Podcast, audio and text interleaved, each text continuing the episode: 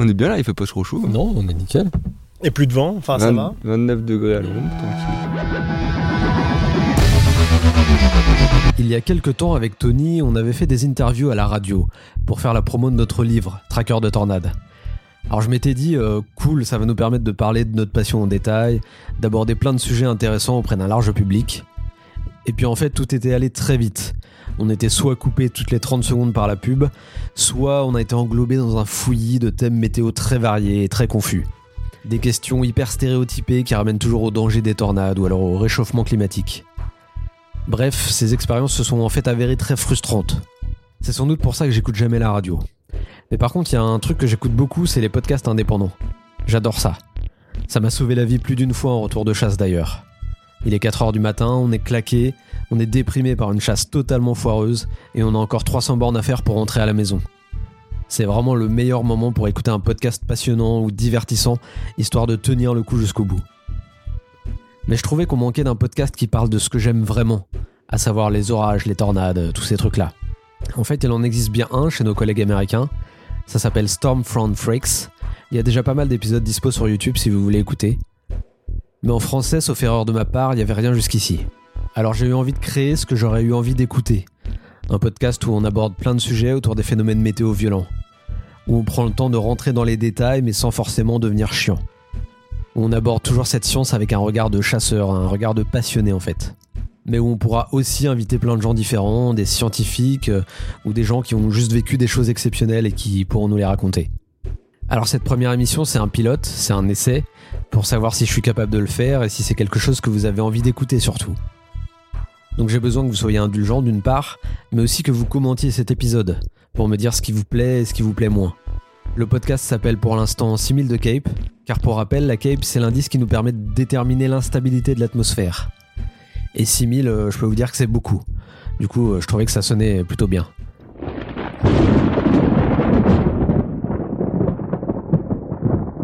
Quoi de mieux que la foudre comme thème de cette première discussion? Cette manifestation soudaine de l'orage que tout chasseur convoite.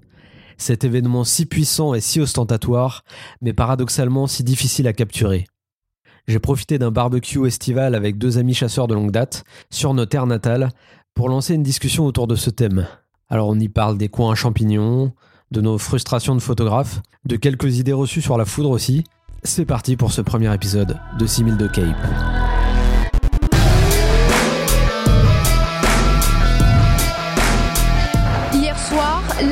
Tornade, très localisée a duré quelques minutes à peine. Pour le moment, on se dirige vers un, un- un gros orage. This is an extremely dangerous tornado with complete devastation likely. C'est 6000 de Cape. Donc on va appeler des experts autour de la table. Oui, oui, je, les vois face à, face à moi rigoler, mais vous- vous êtes des experts de votre domaine. Mes invités d'aujourd'hui sont exceptionnels. Ils sont, ils sont très importants pour moi en tout cas parce que, mine de rien, c'est, c'est à peu près les premiers passionnés avec qui j'ai commencé à échanger quand, on, quand j'ai commencé à chasser il y a déjà plus de 15 ans, à partir de 2004-2005. Euh, Il y en a un que vous connaissez très bien normalement si vous êtes euh, dans les parages, euh, si vous regardez nos vidéos. Euh, c'est monsieur Vincent Deligny qui est ici. Bonjour, euh, bonjour Christophe. Bonjour Vincent. Voilà, toujours le premier à faire euh, l'imbécile au micro. Euh, Vincent, bah Vincent, ça fait donc 15 ans qu'on se connaît. Et, ce qui est marrant, c'est que bah, on enregistre ce podcast dans le, jardin de, son papa, euh, en plein cœur de la Sarthe.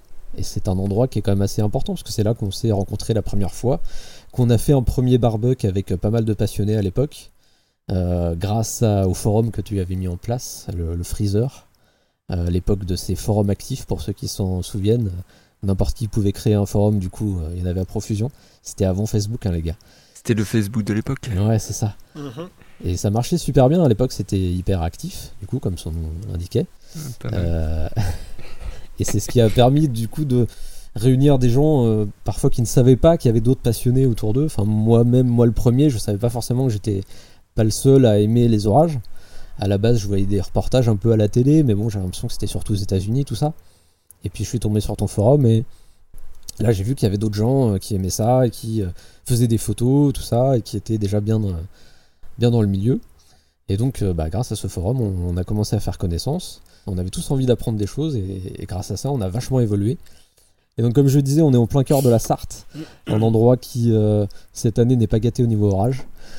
Du coup, il fait beau, alors à la place, on fait des podcasts. On est à la fin août, là, quand on enregistre ce podcast, euh, grand soleil. Voilà, malheureusement, euh, vraiment aucune activité électrique à signaler euh, depuis plusieurs semaines dans la région. C'est assez, no- assez dur pour les passionnés que nous sommes. Euh, J'ai un autre invité aussi qui est là aujourd'hui et qui, lui, est, encore plus passionné de foudre que nous pouvons l'être. C'est Thierry, Thierry Cormier, qui lui aussi parcourt les chemins de France et de Navarre pour photographier la foudre. Et oui, salut Chris, salut à tous. Et donc toi, ouais, c'est vraiment ton truc, c'est la foudre proche. hein. On est d'accord que euh, sur les photos, euh, la plupart du temps, ça, ça tape pas loin quoi, sur les tiennes. Ben, c'est le but recherché en tout cas. Après, euh, euh, il y, a, il y a ce qu'on aimerait faire et puis il y a ce qu'on arrive à faire aussi. Il y a des fois un, un bel écart entre les deux quand même. Après, t'aimes bien la compo aussi. t'es- t'es pas forcément... J'aime bien la compo, mais je m'y suis mis parce que euh, la photo, en fait, euh, à la base, c'est quelque chose que j'ai eu euh, d'abord pour la photo animalière, puis après, la photo, c'est venu par rapport aux orages. Alors, vous, vous êtes peut-être différent aussi parce que vous, vous êtes né sans doute avec la passion de la météo qui est arrivée assez tôt. Moi, c'est quelque chose qui m'intéressait pas plus que ça. Et euh, à l'âge de 12 ans, euh, on a eu des épisodes euh, dans, le- secteur, dans la Sarthe, 93, 80, 1900, donc 93, 94, 95, où on a connu des orages excessivement violents pour la région, et notamment 1994, et où on a eu des orages qui vraiment étaient très puissants et beaucoup de foudre.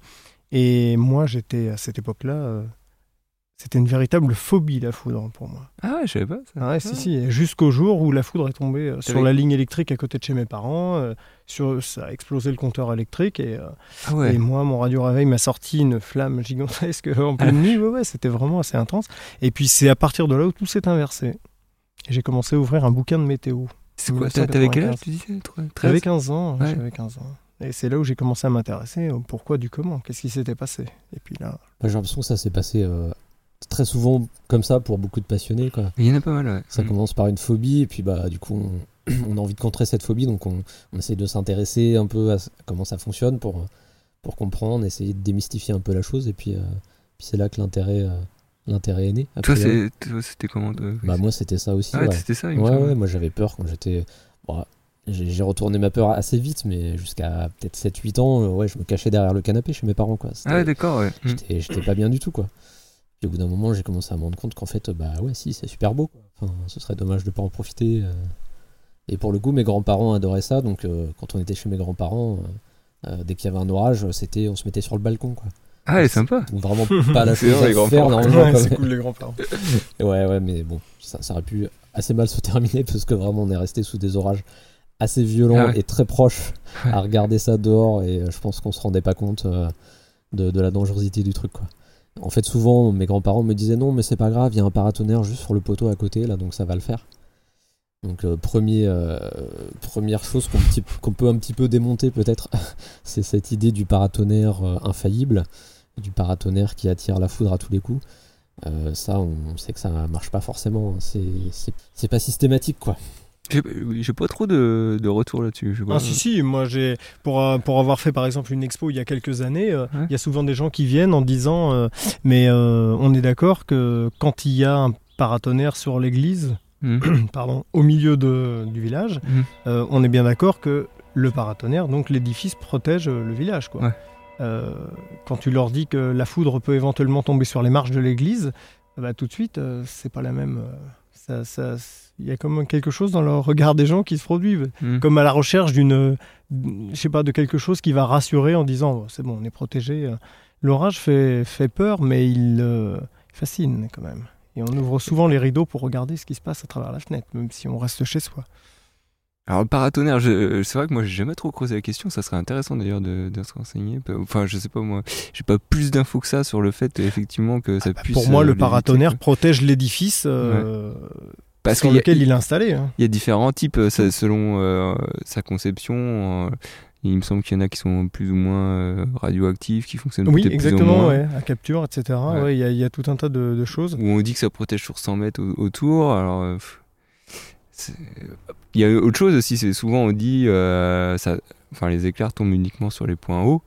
Euh, là, pour le coup, c'est quelque chose que je peux euh, contrecarrer parce que ça, Complètement. et je pense qu'on est tous capables de contrecarrer parce que euh, combien de fois on a eu un impact que- alors que euh, moi, un exemple précis, hein, euh, j'étais euh, peut-être à 100 mètres d'une église. Une église, c'est un point vraiment haut sur un village. Normalement, c'est le point le, le plus haut. Eh ben, L'éclair a quand même réussi à frapper une, une grille euh, d'égout euh, au pied de- des marches Ah oui de, de l'église. quoi. Donc, euh, vraiment l'inverse de, de ce qu'on Oui, pourrait... tout à fait. Moi, je peux croire. confirmer aussi. Photo à l'appui d'ailleurs, hein, là il y a une preuve, c'est euh, là où j'habite, entre Toulouse et Montauban, une, euh, la foudre qui, qui frappe euh, à l'aplomb d'une d'une ligne électrique haute tension, Ouais. voire très haute tension. On va dire que l'éclair tombe à peu près à 20 mètres, 25 mètres à l'aplomb de la ligne, par terre dans un champ euh, Mm. sur de l'herbe. quoi. Alors que par effet de capture, euh, comme on dit, il aurait dû tomber sur la, la tête Mm. du pylône. Donc euh, oui, effectivement. La, la quantité de photos que j'ai, moi, de- d'éclairs qui frappent simplement un brin d'herbe au milieu d'un pré, Oui, tout tout entouré de haies avec des arbres et tout ça, c'est quand même assez, euh, assez impressionnant. Je ne sais pas justement s'il y a des statistiques qui ont été faites vraiment sur la, la, la- la propension des points hauts à attirer la foudre par rapport à, à une zone qui se trouve autour de ces, de ces, de ces points hauts. faudrait étudier ça, ce serait... Je sais pas.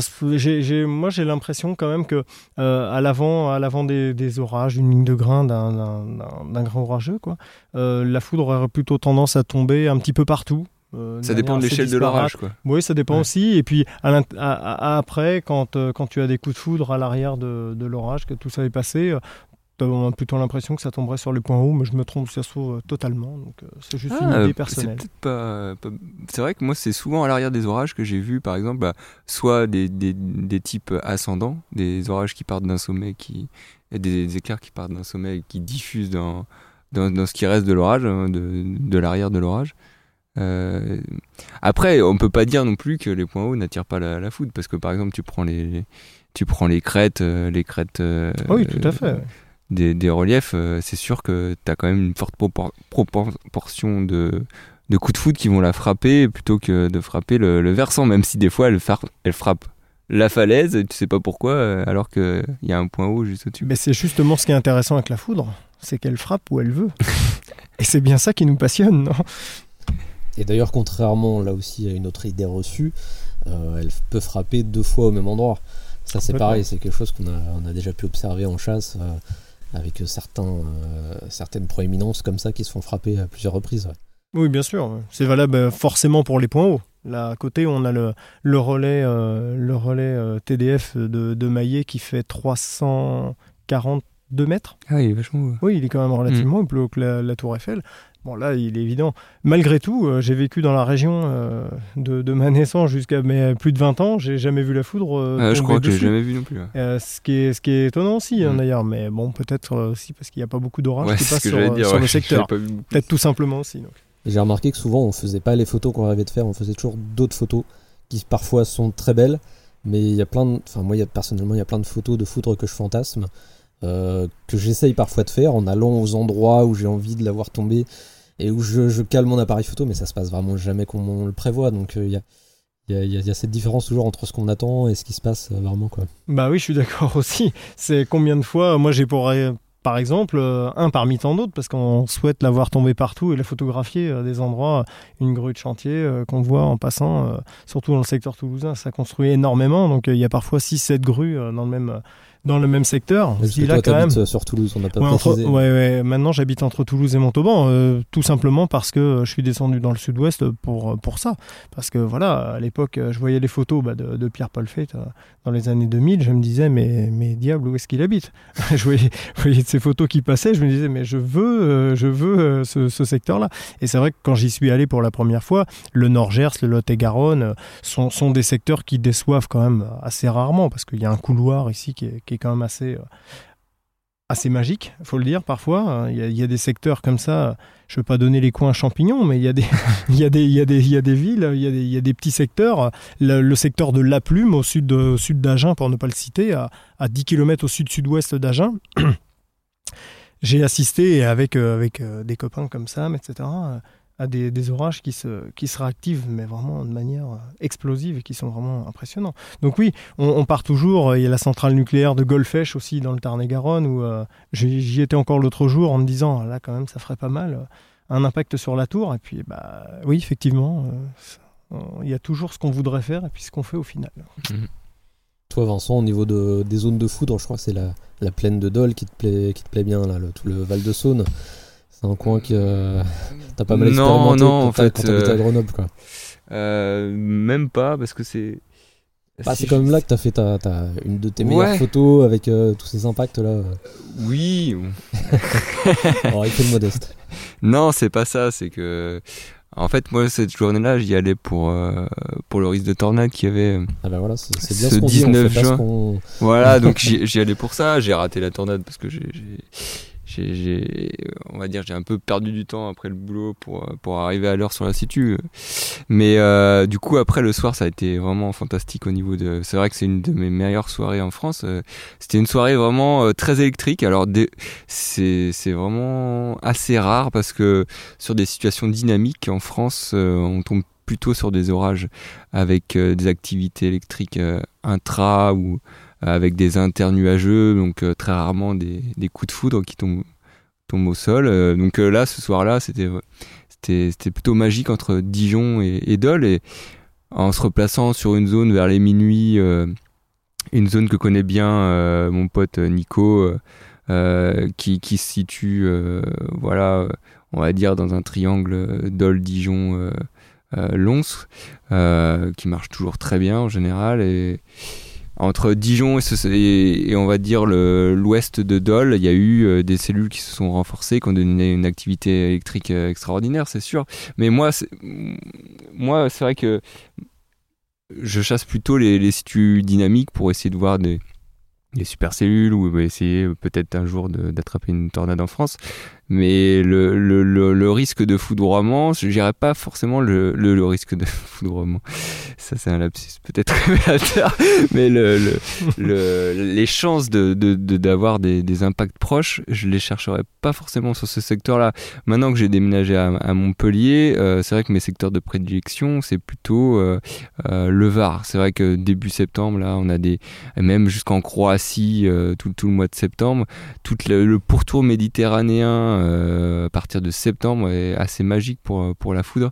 Assez délicat sur l'Hérault parce que c'est souvent euh, mêlé avec les orages. euh, euh, méditerranéens qui sont très très pluvieux, mais euh, souvent avant les justement la mise en place de ces épisodes, il y a des parfois des petits orages euh, qui se mettent en place beaucoup plus isolés et là c'est un bombardement euh, de, de foot comme j'ai j'ai j'ai jamais vu ailleurs en France. Donc moi mon meilleur secteur de chasse actuellement c'est ce serait ce- cette époque-là et ce secteur-là. Même on peut inclure euh, fin août euh, déjà Barcelone. D'ailleurs, euh, je sais pas si tu as vu les images de, Ouais, ouais, Louis Ecker. mais- quelques images. Mm. ouais. Bon, de toute façon, on voit souvent effectivement des très grosses photos sortir de, de la Mm. Méditerranée, euh, notamment chez nos amis croates, euh, Et qui ouais. ont en plus la chance d'avoir des, des- des spots, des points de vue magnifiques sur le bord de la, de la mer, avec euh, des, souvent des impacts euh, ramifiés à foison qui, qui tapent sur la mer. C'est vraiment magnifique, quoi. C'est, Ah ouais, c'est clair. ça Et, donne- et les photographes qui sont là au bon moment avec le bon matos, Qui immortalisent ça de, de manière assez, euh, assez spectaculaire. ouais. Tu- disais un truc intéressant, Vincent, sur le fait que euh, finalement, euh, tous les orages ne donnent pas forcément de la foudre. Il y en a plein qui donnent une activité orageuse intranuageuse, euh, avec juste voilà, du Des tonnerre et des flashs.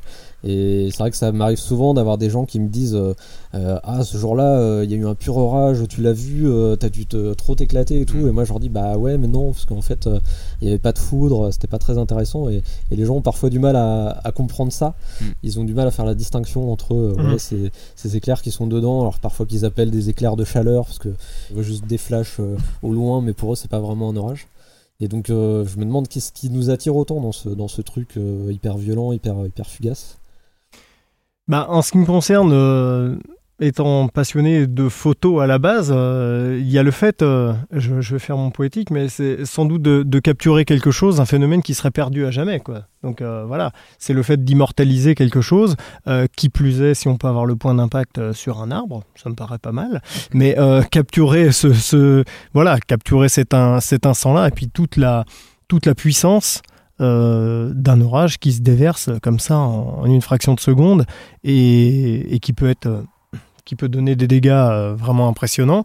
Euh, voilà. Après, euh, le, le fond du truc, pourquoi, pourquoi on fait ça? Franchement, je crois que parfois, il faut pas trop se poser de questions, faut le vivre et puis voilà, parce que sinon, on se, on se demande ce qu'on fait là quand on a foiré une, une sortie et qu'on se retrouve à 200 km de la maison, il est 4 heures du matin, tu bosses le lendemain à 7h30 et il faut faire tout ce chemin à l'envers. Et là, si ça a été bien, c'est plutôt pas mal. On a tout le temps de, du trajet retour pour se dire je pense que je vais la post-traiter comme ça, je vais la cadrer comme ça, je vais la recouper un peu même d'ailleurs peut-être là. Et puis si jamais ça n'a pas marché comme on veut, bah là on se dit mais pourquoi je suis pas passionné d'autre chose? Donc euh, je pense que c'est aussi ça, c'est de ne pas trop se poser de questions parfois et de se dire bon bah juste euh, j'ai ça dans le sang et voilà. Passion, pathologie d'ailleurs, parce que la, la question, en ce qui me concerne, sans doute un peu tous d'ailleurs hein, autour de ce table, mais euh, je sais toujours quand je pars, je sais jamais quand je reviens. Je, je travaille le lendemain, euh, si j'ai pas dormi de la nuit, c'est pas grave. Euh, L'orage est là, euh, je- on y va, c'est tout, point. Ça, Voilà. Je pense que ça pourrait être l'objet d'un épisode complet, tellement tellement il y a de choses à dire Ouais, là-dessus. tellement- ouais. Le- un épisode très philosophique à mon avis sur, euh, sur le pourquoi, surtout pourquoi on y retourne malgré les, les chasses pourries qu'on fait parfois et qui sont, qui sont très dures à la fois psychologiquement et physiquement ou, ou même aussi économiquement bien sûr en termes de- de- d'essence et de péage. Et euh, ouais, il y a ce- cette notion de, de pourquoi on, on s'acharne. Bah, c'est euh, généralement parce qu'on finit par faire une, une très belle photo et qu'on se dit ah ouais, Hmm. ah ouais, c'est pour ça qu'on était venu. Ah ouais, voilà, je, ra- je rajouterais justement, c'est le lien par rapport à tout à l'heure. Euh, le fait de faire des photos qu'on fait parfois, qu'on rate souvent, et puis euh, dans un cadre qu'on souhaite. On se dit, euh, encore une fois, la grue de chantier, la centrale nucléaire de machin, euh, je, je verrais bien la foudre là. Mais euh, le fait est qu'on part souvent en se disant, là, vraiment, c'est la bonne situ. Là, ça se situe bien, ça, ça se place bien, quoi. Je vais me mettre là, et puis franchement, euh, l'orage va arriver de là. Et puis là, c'est sûr, euh, enfin, on voit déjà la foudre tomber devant soi, etc. Et puis en fait, euh, mince, ça s'est formé beaucoup plus au sud. On est couvert par une enclume. Enfin, ça prend une mauvaise tournure. Et là, on se rend compte que on était tout émoustillé la veille en se disant, oh demain, ça va, on va, s'en mettre plein la boîte à pixels. En fait, pas du tout. Et puis il y, y a l'inverse. Il y a quand on part, on se dit bon, la situation pas franchement terrible, quoi. Comme c'est arrivé, moi j'ai fait très peu de photos cette année, mais l'autre jour, euh, je pars comme ça, et puis euh, et puis puis euh, ça se passe, puis on fait une série de panoramiques, on se dit voyons, c'est c'est plutôt très esthétique. Et puis euh, là où on pense que tout est fini, il y a une nouvelle cellule qui se reforme par le nord, qui descend un peu sur le Tarn, hein, et puis euh, et puis on va se poster, et d'un coup euh, deux extra nuageux qui se produisent à deux minutes d'intervalle, une voiture qui passe devant. Enfin voilà, on a la compo idéale. Et bah, ça, on l'a pas vu venir. Donc il y, a, cette partie-là aussi. C'est la, la partie de la magie du truc, c'est qu'on part, on se dit ça va peut-être foirer, ça va peut-être réussir, mais au final, on sait jamais ce qui nous attend. Et c'est bien, c'est bien ça. C'est bien là qu'est tout l'intérêt de la chose, quoi. L'imprévu. Surtout au niveau foudre, on ne sait jamais si ça va surgir ou si ça va rester, euh, comme on disait, bah, juste des flashs dans, dans le nuage. Hum. Chose qu'on a beaucoup eu cette année, enfin que moi j'ai beaucoup eu cette année, avec euh, des situations qui étaient pourtant très prometteuses sur le papier, puis on arrive là-bas et, et en fait ça clignote en altitude, et ok, c'est sympa pour les yeux souvent, mais en termes de photos, bah, c'est dur d'en faire quelque chose. Quoi. Et c'est vrai que c'est un peu le même, le même constat dans le sud-ouest. Euh, pour arpenter pas mal le secteur, à chaque situation ou presque quand même, euh, c'est ouais, c'est ça. C'est le, le, le problème de ne pas avoir de foudre très esthétique, surtout parfois sur le Gers, c'est là où naissent les MCS, etc., les grosses structures qui vont remonter après sur le centre de la France, où là on est censé avoir des cellules jeunes, de la foudre euh, ramifiée, neuve, c'est- là où c'est le plus intéressant, et puis au final, euh, ça s'étale très vite, euh, ça flash beaucoup en altitude, mais rien de... Il est pas, fa- pas facile ton secteur. Je suis allé deux, trois fois. C'est pour les expérimenter. non, je plaisante, mais je pense aussi que là, c'est pareil, ça pourrait faire une émission à chaque, euh, chaque euh, point qu'on soulève. Mais pour ma part, il me semble très intéressant de bien connaître la région et de, de savoir se positionner se repositionner pour euh, intercepter l'orage au, meilleur moment, savoir que là c'est en train de s'étaler, mais que en général quand ça arrive sur tel secteur, ça va se reformer très vite et on va avoir vraiment euh, de la foudre ramifiée parce qu'il n'y a pas de secret. En général, tout amateur de foudre cherche un peu ce genre de cliché. la foudre en milieu sec, euh, voilà, avec des ramifications, etc. Bon, il peut y avoir aussi de très beaux euh, coups de foudre positifs, ascendants et tout ça, mais c'est vrai qu'en général, c'est toujours un peu le, le- le rêve, quoi. C'est ce qui D'avoir rend ça. le mieux. ouais. C'est ce qui rend le mieux, voilà, exactement. En tout cas, euh, sur une photo, ça rend pas mal. Et c'est pas le plus facile à voir. C'est pas le plus facile à avoir, mais pour autant, quand tu connais un peu la région, mais c'est pas que le sud-ouest, hein, c'est partout. Euh, Il y, a, il y a forcément des petits couloirs qui existent où, euh, où ça repart assez facilement. Et, euh, et voilà, il faut être là au bon endroit au bon moment. Mais c'est tout, voilà, tout est dit. Le bon endroit au bon moment. Mais surtout que la plupart du temps, les, les impacts les plus beaux, les plus ramifiés et les plus en air sec, c'est au début de l'orage, c'est des Mm. cellules jeunes. Donc c'est vrai que euh, c'est là qu'il est important de savoir lire le ciel et de savoir anticiper l'endroit où, euh, où un, un orage va s'activer. Donc c'est là qu'il faut vachement anticiper. euh, euh, c'est là que quelqu'un qui n'a pas des petites bases météo euh, va juste attendre qu'un orage euh, se mette à clignoter quelque part et puis il va, il va rouler dans sa direction. Euh, si on veut faire de la photo, ce qui est intéressant, c'est de savoir euh, décrypter le ciel et savoir se dire, bah là, là, c'est en train de bouillonner fort quand même au-dessus. Il y a un, un premier petit rideau de pluie qui apparaît sur l'horizon.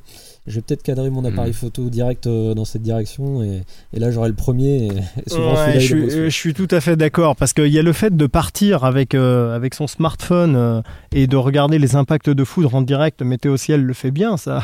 On peut voir, on peut même compter presque le nombre de secondes qu'il y a entre le, entre le- l'éclair qu'on a vu et puis la- la- le moment où ça va apparaître sur l'écran. C'est c'est très beau tout ça, mais c'est vrai que regarder aussi les, les radars de précipitation maintenant, Infoclimat, etc. On a plein de sources qui montrent ça vraiment très en détail, c'est renouvelé souvent, etc. Enfin, je veux dire, on l'a vraiment en direct, quoi. Et euh, mais faut pas oublier que il y, a un- il y a une latence avec ce qui se passe vraiment dans le ciel, et il faut vraiment être sur le coup et observer le ciel, pas observer son téléphone. Ça c'est c'est surtout là que ça se passe, quoi. Et en direct, et, et le, le cadrage, t'en parlais tout à l'heure d'ailleurs, Vincent, du fait de cadrage, tu vois, de, de dire que il faut cadrer un peu plus à droite parce que ça avance et tout. Oui, donc pour éclairer un peu les auditeurs, c'est juste que j'ai toujours un peu de mal. En fait, euh, mon gros défaut, c'est de l'inertie, on va dire. Euh, J'ai toujours tendance à vouloir rester le plus longtemps sur mon cadrage pour avoir le plus d'impact possible sur ma photo. Et forcément, il y a toujours l'impact qui tombe légèrement à droite, qui est hors cadre, toujours le plus beau. Je te rassure, il, il tombe très souvent hors cadre pour moi aussi. hein. Ouais, pareil, il n'y a, pas de- y a pas de secret à ce niveau-là. Il faut, faut anticiper le déplacement de l'orage, mais c'est Ouais. vrai que la plupart du temps, c'est de nuit, donc c'est assez difficile de déterminer exactement à quelle vitesse il se déplace. Donc, euh, ouais, c'est pas toujours facile, quoi. faut pas trop être gourmand, quoi. Il faut vraiment se recaler euh, régulièrement, pas se laisser endormir par l'orage. Puis C'est vrai que souvent, tu as décidé de ta compo un peu, tu as, Ouais, équilibré ton truc, donc tu as du mal à te dire, bon, bah, je vais casser mon cadre qui est Mm. joli pour aller euh, chercher peut-être le truc qui va tomber euh, à droite très proche, quoi. Mais c'est vrai que c'est intéressant. Le, par exemple, souvent on regarde des cartes, on se dit oh, la nuit elle, a dû être super électrique sur, ce secteur, mais en fait ça a été soit que des impacts dans la pluie euh, ou à moitié euh, au niveau du rideau, donc euh, sans ramification, quelque chose de plutôt sympa mais sans plus. On peut s'en faire tout un film en regardant juste le retour sur, sur les cartes. Et c'est c'est vrai que mon- moi je suis peut-être de vous trois celui euh, qui est le moins calé sur la foudre, qui a, acquis le moins de- de- d'expérience sur la foudre. Mais un truc qui est sûr, c'est que si on veut du ramifié, moi j'ai deux, types de situations. J'ai effectivement, comme tu disais Chris, les nouvelles cellules, les petites cellules qui, appara- qui apparaissent au radar, souvent c'est les, elles vont donner sur les 5 minutes qui vont suivre.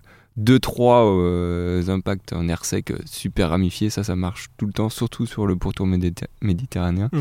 et mais moi j'ai une autre situation aussi qui marche très bien et euh, qu'avait pu aussi expérimenter euh, Vincent Lermet euh, au-dessus de Mende une fameuse nuit où il avait eu euh, trois supercellules qui étaient passées, il avait fait des, des impacts ramifiés de marteau.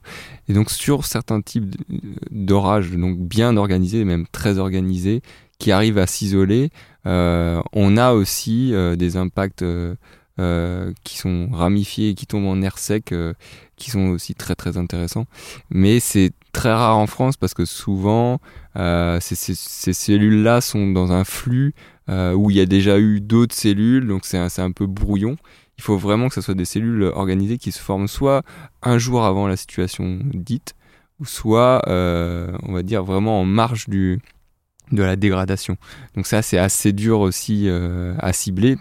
Donc c'est, en fait, euh, finalement, réussir une photo de, de, de coup de foudre en air sec ramifié, c'est assez compliqué parce que c'est vraiment des, des types de cellules qui sont compliqués à, à prévoir et à anticiper parce qu'il faut être très réactif et il faut déjà être bien placé en général au moment où elles se forment. Quoi. C'est, pas facile. Hein. Oui, pour, pour rebondir sur ce que tu dis, euh, il y a des situations, euh, c'est intéressant ce que tu dis par rapport aux éco-radars, où tu regardes le lendemain, tu as loupé la situ et tu te dis, oh là là, Mm. je suis en vacances à 800 km de là, il y a eu des trucs de fou là où j'habite, et forcément, euh, vu la, le, le caractère rougeoyant des petites cellules qu'il y a là, forcément, c'était euh, c'était forcément exceptionnel. Et puis, euh, quand tu as un ou deux collègues qui sont sur le terrain qui te rapportent que, bah en fait, non, pas du tout, ça a flashé comme ça vaguement en, en altitude, mais c'était pas transcendant du tout. Et ben il y a l'inverse aussi. Il y a l'inverse et il y a des situations. C'est pour ça que il n'y a pas de secret. Il faut être sur le terrain au bout d'un moment. C'est- aussi bête que ça. Et euh, a, je me souviens d'une situation.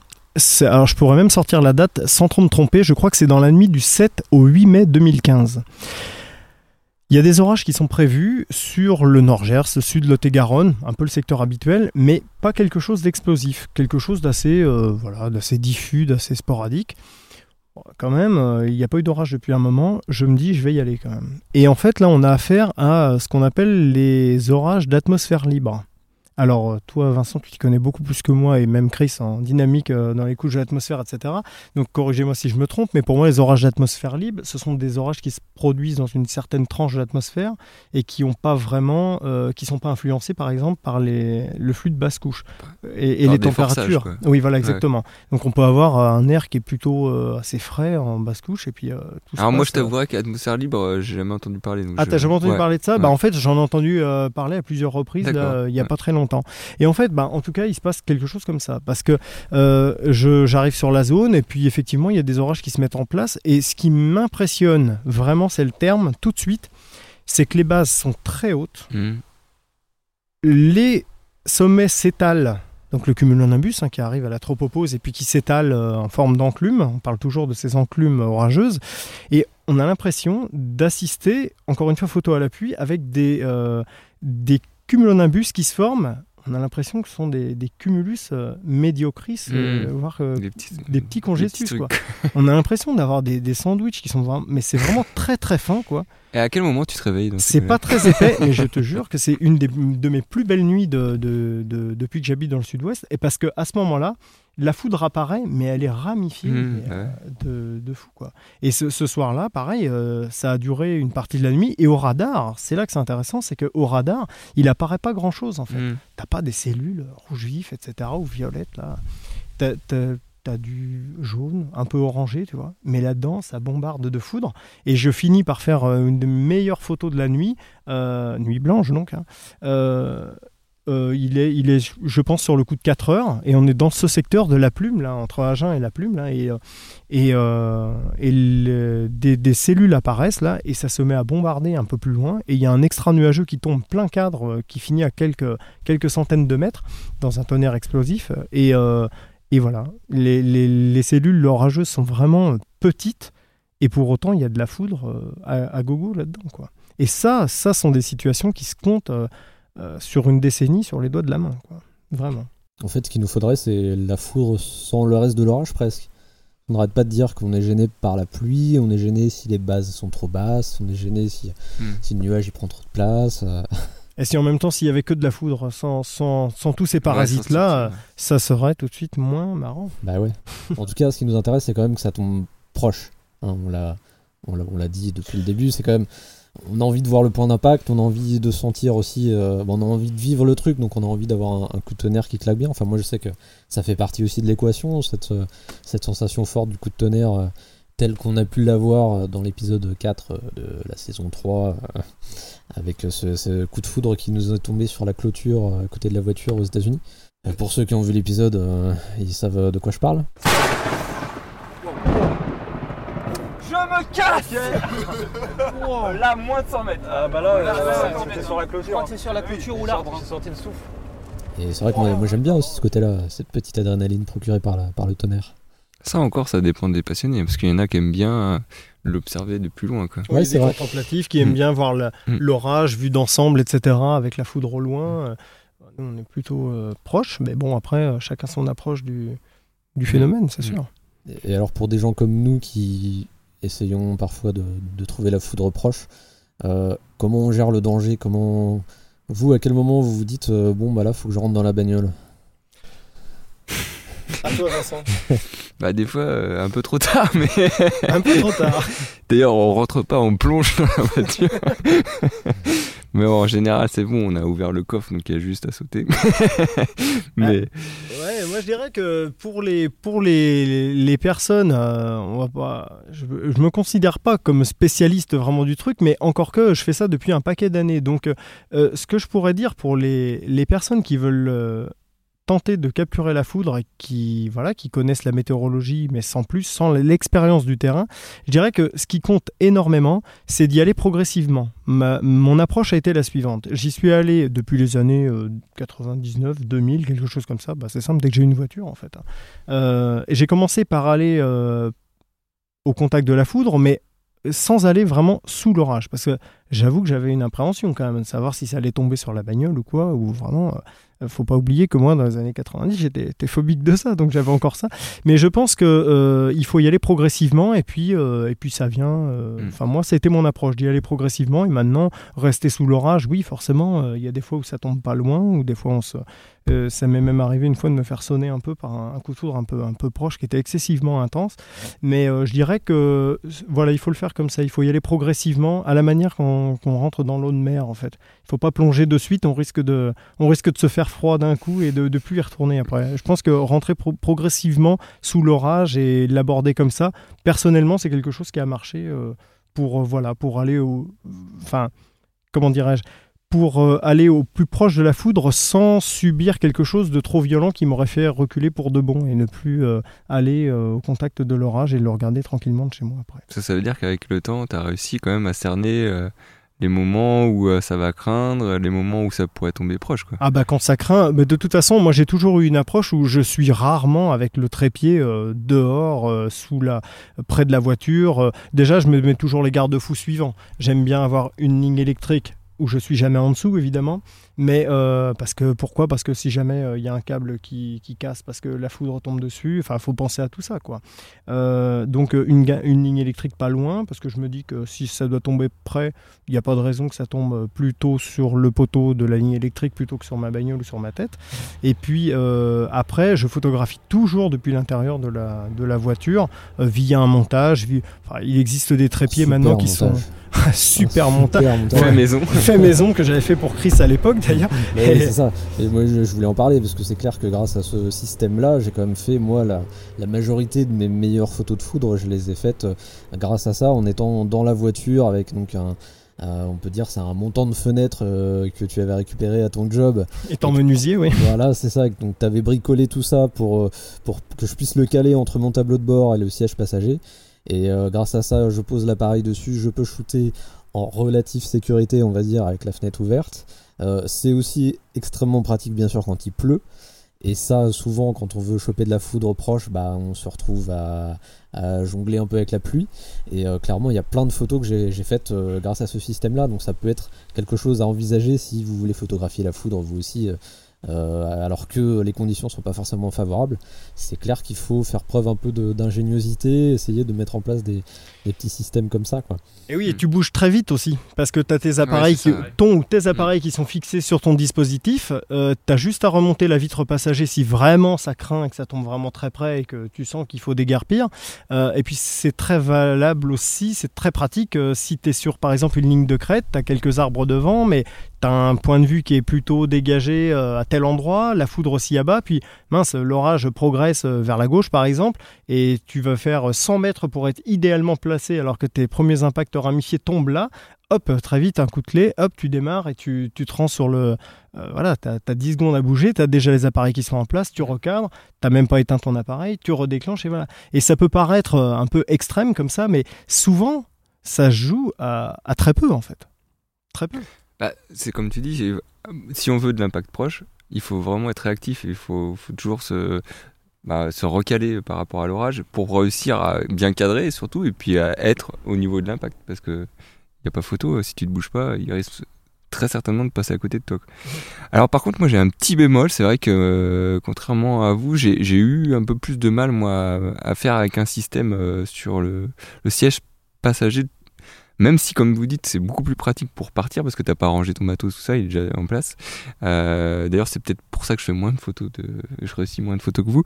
Mais euh, parce que moi, je préfère donc euh, déplier mon matos, me mettre dans mon sous mon haillon de, coffre, pour pouvoir plus profiter de l'orage. C'est-à-dire que j'ai vraiment j'ai l'impression d'être dehors tout en étant protégé. Alors que quand tu as juste une, une fenêtre baissée, finalement, pour moi, c'est un peu, un peu frustrant quel- quelque part parce que tu, tu vis pas autant l'orage que ce que tu, ce que tu aimerais. Quoi. Ouais, t'as pas tort du tout. Ouais. Ça, c'est vrai. Ah, c'est vrai que Et- moi je le fais pas à tous les coups. hein, le, le système sur le, le siège, c'est vraiment quand euh, quand je suis sous la pluie, quand Ouais, euh, ça devient- Oui, voilà, compliqué, tout à fait. ouais. Voilà, mais, mais j'aime bien aussi ouais, être plutôt à l'extérieur et profiter vraiment. Puis surtout, bah, il faut dire qu'avec ce système-là, tu es obligé de mettre ta bagnole dans le bon sens et donc d'avoir un point de vue qui permet de le faire. Qui permet, Chose qui est quand même pas euh, loin d'être toujours le cas. quoi. Donc, euh, donc ouais, c'est pas forcément euh, la, solution euh, idéale à, tous les, à tous les, toutes les situations. Ouais, d'où, mais, mais d'où l'avantage aussi de disposer de plein de points de vue qu'on a répertoriés sur son, sur son Google Maps avant, euh, de se dire bah tiens quand l'orage arrive par ici, il y a un beau point de vue vers le vers l'est par exemple. Si ça tangente ici, ce qui est souvent le cas, hop je vais me mettre là, tout en restant dans la voiture, j'ai juste à baisser la fenêtre et hop j'y suis quoi. Donc c'est vrai qu'après c'est parfois un savant calcul, mais j'avoue aussi que euh, de toute façon on- il faut être clair là-dessus. À partir du moment où on pose l'appareil et qu'on est constamment en train de faire les réglages pour avoir une bonne compo, une bonne exposition, etc., forcément, on profite nettement moins du spectacle. Donc là aussi, il y a une approche différente.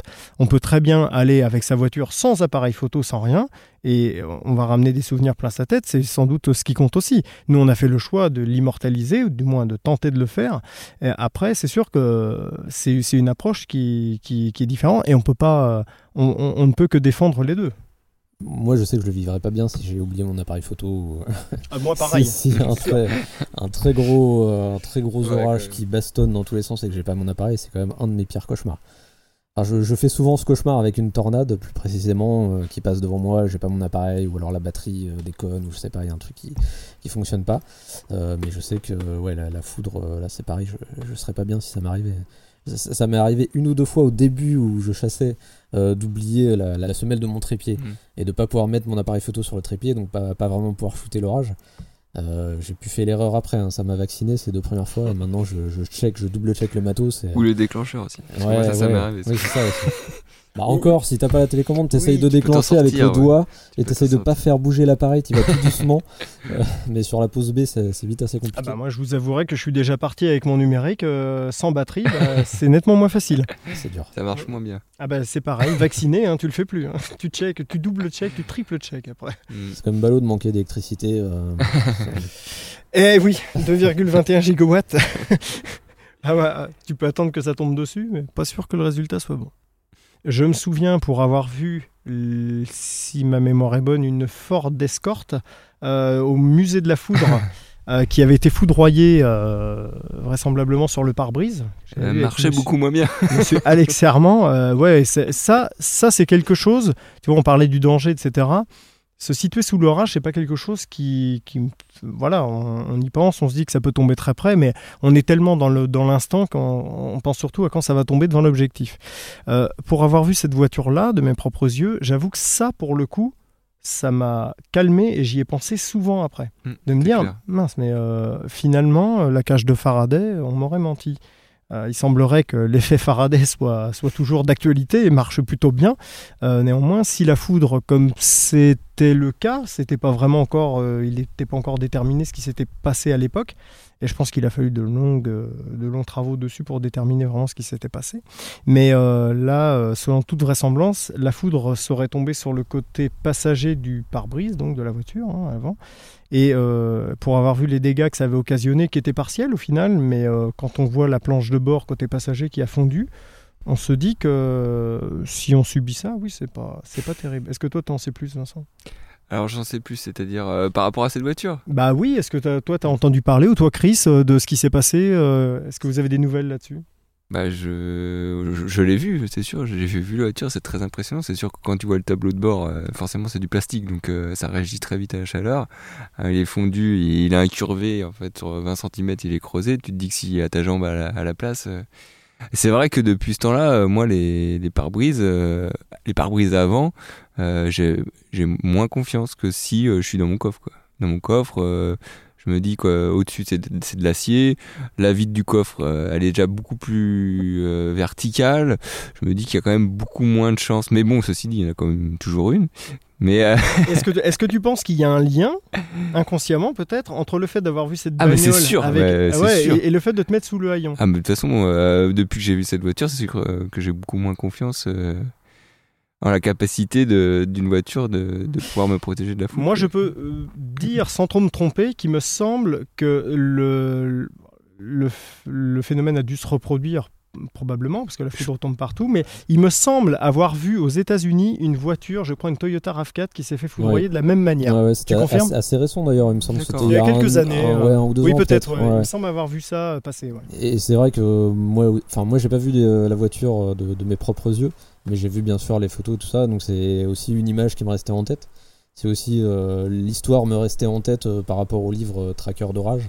Alors Tracker d'orage, pour ceux qui connaissent pas, c'est un peu notre bible euh, entre guillemets euh, à tous, euh, tous les passionnés que nous sommes, parce que c'est un des premiers euh, livres qui avait vraiment sorti sur le sujet en France, écrit par Alex Herman, qui est considéré comme l'un des premiers vrais chasseurs en France qui lui aussi était passionné par la foudre, donc il nous a certainement tous beaucoup inspiré euh, autour de cette table. Euh, et euh, donc c'est lui qui avait créé ce musée de la foudre. Il faut préciser que ce musée malheureusement n'existe plus. Il était en, Auvergne, pas très loin de là où Alex habitait à l'époque, dans le, Cantal. Et donc c'est là qu'il avait exposé effectivement cette voiture bien abîmée par la foudre.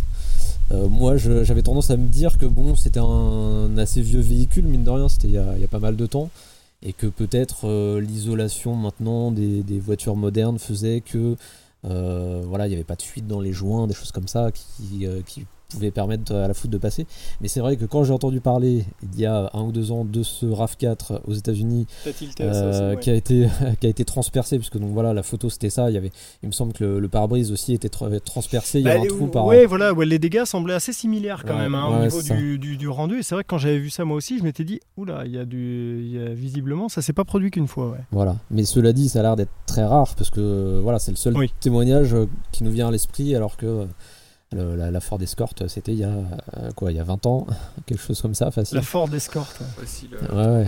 Ouais, peut-être même presque 30 ans. ouais. donc, euh, donc ça reste, ça reste rare. Mais c'est vrai que on est, on n'est jamais complètement à l'abri, même dans la voiture. euh, je, je sais pas si vous, vous avez eu des expériences de- d'électrisation, je sais pas si c'est comme ça qu'on dit, de, de sensations électriques au niveau du corps lorsque vous étiez sous des orages bien costauds. Moi, j'ai une réaction, je pense, euh, vraiment pouvoir attribuer euh, à l'électricité statique. C'est, euh, enfin, du moins à l'approche imminente d'un coup de foudre. C'est, euh, j'ai un violent mal de, crâne qui me prend. euh, et ça, je pense que j'ai développé une certaine sensibilité, mais en général, par rapport à ces, champs, ces champs électromagnétiques. Et et c'est vrai que je pense que moi, ça m'est déjà arrivé au moins une bonne dizaine de fois que 3-4 secondes avant un impact vraiment proche, je, je ressente, je ressente euh, la charge électrique qui était en train de, de violemment se mettre en place euh, dans l'atmosphère autour de moi. Qui on est d'accord est super pratique euh, pour savoir à quel moment Super déclencher. pratique. Surtout, surtout super pratique pour se dire que bon là, il faut se mettre à l'abri. Ouais, Moi, j'ai pas trop ça. J'ai pas trop le, le côté anticipation. Moi, c'est plutôt, euh, c'est plutôt l'inverse. C'est-à-dire que si je passe 2-3 heures auprès d'orages violents, très électriques, euh, là, je vais avoir tendance à développer une migraine euh, au fil d'un moment. Je, donc, je sais pas si c'est notre corps qui se charge un petit peu, euh, qui, qui ressent tout ça, mais, mais, mais parfois, c'est assez, ouais, c'est assez significatif. Quoi. je pense que ça joue. Hein. Ouais. Bah, parfois, je me demande si. euh, euh, plus vieux, on aura des problèmes psychologiques à cause de. Mais, euh, mais déjà, Ouais, on est peut-être déjà un petit peu taré. quand je regarde mon voisin de droite, qui est ma gueule, évidemment. Euh, non, non, euh, moi j'ai eu deux, deux phénomènes. Enfin, c'est pas vraiment de ressentir de l'électricité ou quoi que ce soit. J'ai eu un, impact euh, pas forcément très proche en plus, hein, je dirais dans les 600-700 mètres, mais qui était vraiment intense, qui m'a donné une sensation d'un coup de bâton derrière la tête, mais vraiment d'être euh, sonné. Pas d'être électrocuté, de, de- pas d'avoir mal à la tête ou quoi que ce soit, mais vraiment d'avoir subi le, comme une onde de choc qui vraiment m'a sonné sur le coup. Bon, après, c'est passé assez vite, et puis voilà, pas de, pas de, pas de séquelles, j'allais dire, je pense. Mais euh, une autre sensation qui m'a été, euh, que j'ai éprouvée une fois, c'est là où j'habite, sur les coteaux. J'ai un orage excessivement électrique au mois de juillet d'il y a sans doute deux ans maintenant, je crois, où vraiment ça a bombardé dans sur le fond de, de, de vallée, là, comme ça arrive parfois. Rarement, mais que c'est vraiment très, très violent. Et euh, à un moment, je suis au bord, euh, je suis juste à côté d'un muret, et derrière, c'est le cimetière du village. Et euh, la foudre est probablement tombée sur le cimetière, vu le, le- le court laps de temps qu'il y a eu entre l'éclair et la, et la détonation, qui était- qu'en n'était pas vraiment une d'ailleurs. Encore plus le signe que ça tombe près quand c'est comme ça, parce que vraiment un espèce de claquement très sec, un coup de fouet là. Et par contre, euh, j'étais dans la voiture et euh, j'ai eu comme la sensation d'un d'un effet de, de houle sous une barque. Comme si la voiture avait bougé. euh, alors c'est peut-être tout simplement le, le, fait de surprise, je ne sais pas exactement ce qui s'est passé, mais vraiment cette sensation de comme un déplacement latéral qui était assez, assez étonnant. Mais sinon, autrement. Euh, euh, Ça, Alex Sermon, il, il en parle. de Ouais, ça. mais mais je- j'ai j'ai eu cette sensation là et en même temps, euh, je je sais pas trop si c'était moi à l'intérieur de la de la voiture qui ai subi ça, Mhm. si c'est la voiture qui a bougé. Enfin, je pense pas qu'elle ait bougé, mais c'était un un effet assez euh, assez étonnant en fait. Ouais. Ouais, il y a une sensation que j'ai déjà vécue qui est, qui est décrite assez fréquemment. Finalement, c'est le, le côté électrisation des cheveux avec euh, les cheveux qui se dressent sur la tête. Quoi. Moi, c'est quelque chose que j'ai déjà eu à deux reprises. Et ce qui m'a étonné, c'est que les deux fois, euh, c'était lié à des coups de foudre qui étaient assez éloignés de moi. Euh, la première fois, notamment, je pense que c'est un coup de foudre euh, qui s'est abattu euh, à peu près à 10-15 km de moi. Euh, et j'ai au, même moment j'ai ressenti vraiment euh, mes cheveux qui se dressaient sur la tête de, de- de façon très forte. Donc là je suis rentré dans la voiture quand même très très vite. Peut-être qu'il y avait euh, une envie de l'orage de, faire un, double, un double, euh, un à 15 km et un sur moi, je sais pas. Mais j'ai vraiment eu cette sensation assez marquée et ça c'est quelque chose que j'ai déjà entendu plusieurs fois. Je suis étonné que vous l'ayez jamais euh, ressenti. J'aimerais bien, moi. J'aimerais pas trop. Si mais les non, cheveux sur la tête qui se dressent, c'est quand même Ah cool. ouais, moi j'ai plus trop de cheveux, donc euh, à vrai dire, je n'ai pas trop expérimenté ça. Non, non, j'ai jamais trop ressenti ça. Peut-être parce que du fait aussi que je sois souvent dans la voiture à ce moment-là. ouais. Mais je pense que les orages qui génèrent euh, un champ électrostatique euh, aussi important pour dresser les cheveux, pour que ça génère des manifestations autour de toi, c'est quand même vraiment rare. hein. Franchement, c'est moi, ça m'est jamais. Peut-être arrivé deux fois où, en fait, si tu veux, à chaque fois qu'il y avait un, un internuageux qui passait au-dessus de moi, ça faisait grésiller tout, ce- tout ce qui était en hauteur. Genre un poteau, euh, bah, ça, Ouais. ça grésillait en haut du poteau, ouais. vraiment très, très nettement, ça, un petit claquage, quoi. Ah oui, ça, ça par contre, oui. Euh, pas pas sur, la, sur ma personne proprement dit, mais c'est vrai que sur l'en- l'environnement, oui. J'ai déjà, j'ai déjà eu cette sensation-là avec euh, des, des lignes électriques qui, qui, grésillent, euh, qui grésillent pas mal. ouais. Ouais, ça, ça, ouais. ça arrive très souvent. ouais. Ah ouais, faut- Ouais. moi, ça m'est vraiment pas arrivé souvent. Si, euh, plusieurs fois, ouais. Je me demande à quel point statistiquement on est plus exposé au risque de foudroiement par rapport à un individu lambda. Ah, On en a parlé euh, un petit peu avant, avant, avant d'enregistrer. euh, C'est pour ça que je reviens là-dessus. C'est vrai que on est, on est, on est étonné finalement que dans le milieu des chasseurs d'orage, même aux États-Unis, on entend très peu souvent des histoires de personnes qui se fassent foudroyer, alors que on est de plus en plus nombreux à aller vers ces orages et à, à provoquer un petit peu le destin quelque part. Euh, Il y a quand même euh, un certain nombre de personnes qui meurent foudroyées chaque année, hein, malheureusement. Mm. Euh, en France, c'est- je crois que c'est une trentaine en moyenne. Euh, du coup, nous, euh, à quel point on, on augmente euh, ce, ce risque statistique en allant s'y frotter, je, je ne sais pas. Bah déjà, je sais pas, il faudrait calculer combien on, on voit d'impact assez proche dans un rayon de 500 mètres dans l'année. Je pense qu'il n'y en a pas 50. hein. Ouais, c'est vrai. Des impacts à moins de, tro- moins de 500 mètres, t'en as combien dans l'année toi? Bah, ça dépend des années, parce Ouais. que tu peux très bien vivre un orage très électrique qui va, qui va bombarder autour de toi. Euh, tu te souviens, Chris, comme on avait eu le, ce fameux 25 juin 2009 dans le, dans le Calvados, où vraiment à un moment on était sur la petite route, là je m'en souviens comme si c'était hier, et ça tapait euh, dans les champs à côté, là, et c'était là, là, il y avait de l'impact, euh, ça avait duré je sais plus combien, une dizaine de minutes. Ouais, peut-être. c'est ça, mais c'est vrai que ça avait bien envoyé. et- Bien envoyé. Ouais, mais ça. ça dépasse jamais les 30 ou les 40. Ouais, non, je pense pas. Mais enfin, pour, pour essayer de tenter de répondre à ça, je dirais que euh, je, je sais pas quelle peut être la statistique d'ailleurs. euh, Je sais juste que moi, je m'estime quelqu'un d'assez prudent quand même, dans le sens où euh, le fait d'être, comme je disais tout à l'heure, d'avoir des garde-fous, des lignes électriques, d'être dans la voiture, etc., ou des lignes électriques à proximité.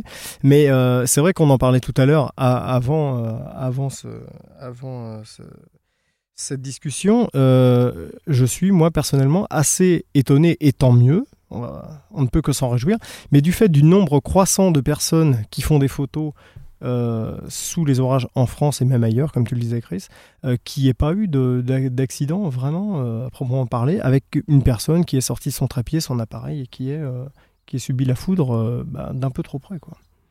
Heureusement, malgré tout, la foudre, c'est quand même un.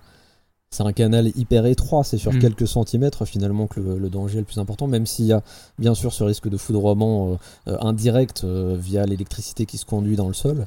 Euh, mais c'est vrai que la chance d'avoir l'impact sur soi est finalement assez minime, à moins aussi de se trouver sur vraiment sur un- une colline et d'être le seul point qui, qui dépasse du paysage. Mais, mais heureusement, c'est vrai que ces impacts, c'est c'est quelques centimètres de large. Quoi.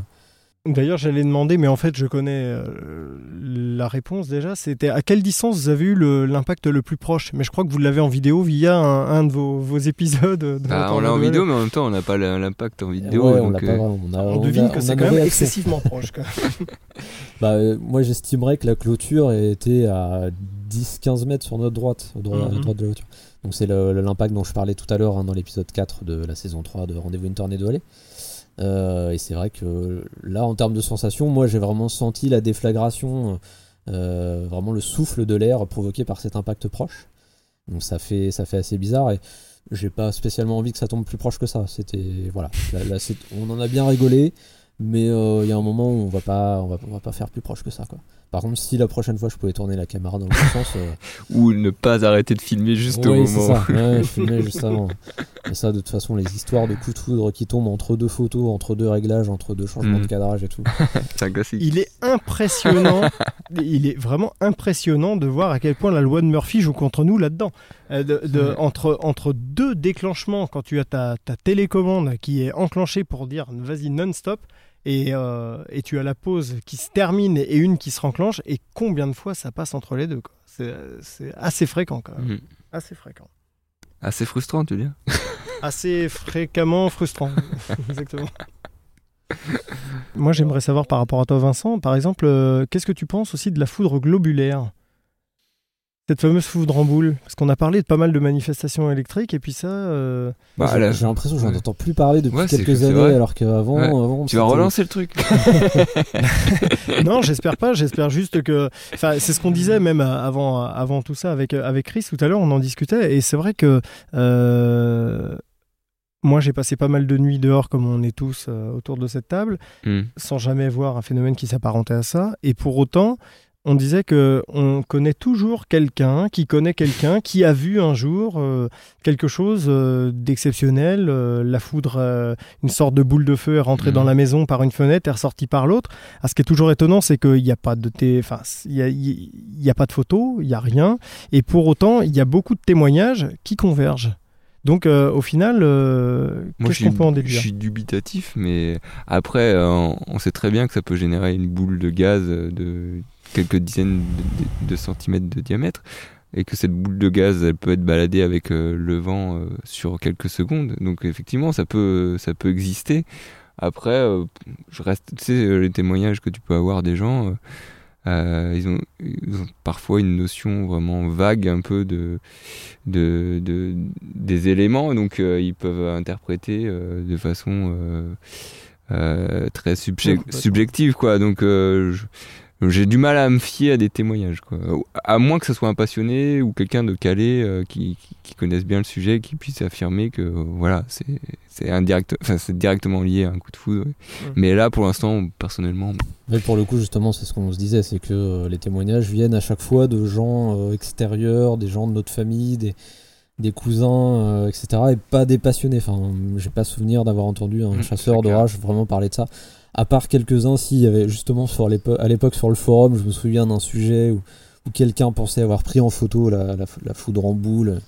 Donc c'était une photo avec un petit point blanc à un endroit. Bon, c'était, ah oui, je me rappelle. c'était franchement Ouais, mais c'était très- tellement éloigné. Oui, non, mais c'est ça. C'était. euh, C'est à partir d'une photo en plus. ça, ça me faisait penser vraiment à- aux, aux centaines, aux milliers de photos d'ovnis hein, qui soi-disant nous montrent l'envahisseur, alors que bon, la plupart du temps il suffit de, de, de chercher quelques instants pour se rendre compte que c'est un autre phénomène, c'est un avion militaire, c'est euh, c'est un reflet dans un nuage, des choses comme ça quoi.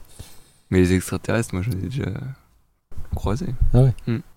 Bah oui, oui, on peut faire le parallèle, justement, on s'éloigne de la foudre, mais euh, il y a un rapport quand même dans le fait de d'avoir des observations, de moi je te dis que j'ai vu quelque chose, et puis c'est vrai qu'au final, euh, il y a des, des débunkages qui sont faits sur Internet là-dessus, où on peut, peut expliquer, euh, mais sans, en toute objectivité, hein, en regardant le fait que ce soit effectivement des avions de ligne qui soient, euh, qui soient sous un certain angle et un reflet particulier, euh, des lumières qui sont observées alors qu'en fait euh, c'était oui des reflets, des choses comme ça, et pas mal de choses explicables au final. Donc là pour la foudre en boule, j'avoue que moi je reste ouvert là-dessus. Je me dis pourquoi, pourquoi pas. on attend de voir, mais c'est vrai que avec tous les appareils photo qui sont pointés vers le ciel chaque été, on n'a toujours rien. Ceci est une alerte science, ne paniquez pas, nous allons faire un point. Alors c'était osé d'aborder dans cette discussion la foudre en boule car c'est un sujet très très complexe euh, sur lequel les scientifiques se cassent les dents depuis très longtemps. On n'était pas forcément à la page en enregistrant le podcast donc j'ai mené quelques recherches complémentaires. Il y a eu plein d'hypothèses qui ont émergé pour expliquer ces boules lumineuses qui flotteraient dans les airs pendant quelques secondes en se déplaçant parfois très vite. Dans les années 70 on pensait pourquoi pas à une réaction nucléaire ou même encore à des interactions avec des météorites d'antimatière. Alors là, ça partait vraiment très loin parce qu'on ne savait même pas si ce genre de météorite existait vraiment.